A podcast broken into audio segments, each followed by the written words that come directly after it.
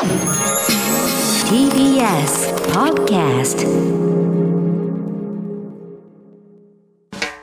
発信型ニュースプロジェクト荻上チキセッションここからは最新のニュースをお送りするデイリーニュースセッション。まずはこちらのニュースからです。イタリア総選挙、右派連合が勝利宣言、EU 批判の政権誕生か。イタリアの総選挙は25日、投票が締め切られて即日開票され、中道右派連合が下院と上院ともに過半数を獲得する見通しです。第一党になるとみられるジョルジャ・メローニ氏が率いる右派政党イタリアの同胞が勝利宣言を行いました。これでメローニ氏がイタリア初の女性首相になる公算が大きくなりました。選挙期間中は EU、ヨーロッパ連合と連携する姿勢を強調していたメローニ氏ですが、もともとは EU に対し懐疑的な立場であるとともに、連合を組む極右政党がロシア制裁の見直しを主張しており、今後の動向に注目が集まっています。明日、安倍元総理の国葬。岸田総理は弔問外交を開始。明日、東京千代田区の日本武道館で行われる安倍元総理の国葬には、国内外合わせて4300人程度、このうち海外から700人程度が参列する見通しで、各国の首脳らが続々と日本に到着しています。岸田総理は今日から東京港区の迎賓館で弔問外交に臨み、アメリカのハリス副大統領やベトナムのフック国家主席などと個別会談を行い、明日以降、インドのモディ首相やフランスのサルコジ元大統領などとも相次いで会談するということです。また、会場となる日本武道館近くの九段坂公園では、午前10時から午後4時にかけて一般向けの献花台が設置されます。一方、国葬に向けて東京都内では今日から3日間にわたり首都高速道路と一般道で交通規制が実施されます。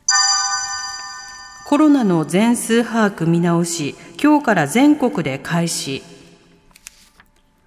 全国の自治体では今日から医療機関による新型コロナウイルス患者の届け出対象を高齢者や妊婦、重症化リスクの高い人などに限定する取り組みが始まりました。年齢が若い軽症者については、住所や氏名などの詳細な届け出が必要なくなり、医療機関や保健所の事務負担軽減が見込まれています。一方、松野官房長官は会見で、来月11日から実施するコロナの水際対策緩和について、現在はすべての帰国者、入国者に対して空港などで行っている入国時検査を原則として撤廃すると発表しました。静岡県が陸上自衛隊に災害派遣要請。静岡県は今日、台風15号による記録的な大雨で、道路の寸断や集落の孤立が続いていることから、陸上自衛隊に災害派遣を要請しました。静岡県内では今月23日夜からおととい朝にかけて、記録的な豪雨によって静岡市をはじめ県中部や西部で大きな被害が出ていました。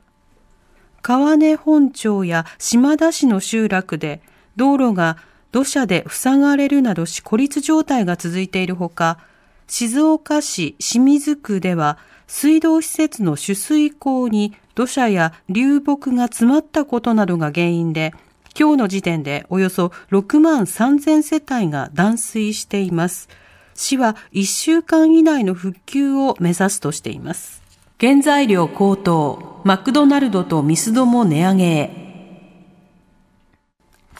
日本マクドナルドは今日およそ6割の品目の店頭価格を今月30日から10円から30円値上げすると発表しました。ハンバーガーは130円から150円に、ビッグマックバーガーは390円から410円に、マックフライポテトも M サイズ、L サイズともに10円値上げします。また、ミスタードーナツを運営するダスキンも11月25日から全店で商品全体のおよそ9割にあたる57品目を値上げすると発表しました。値上げ幅は3.5%から16.7%で、ポンデリングとフレンチクルーラーはテイクアウト価格で税込み129円から151円に値上がりします。いずれも原材料価格の高騰などが要因だとしています。日経平均700円以上の大幅下落。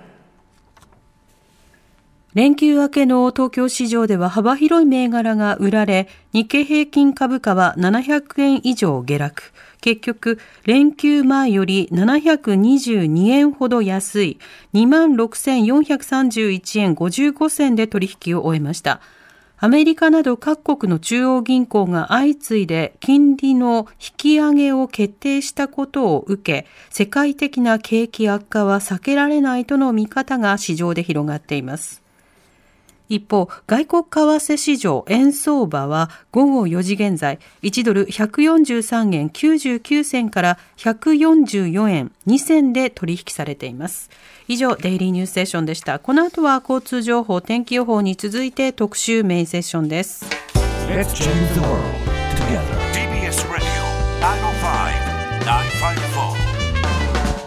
発信型ニュースプロジェクト荻上チキ Session.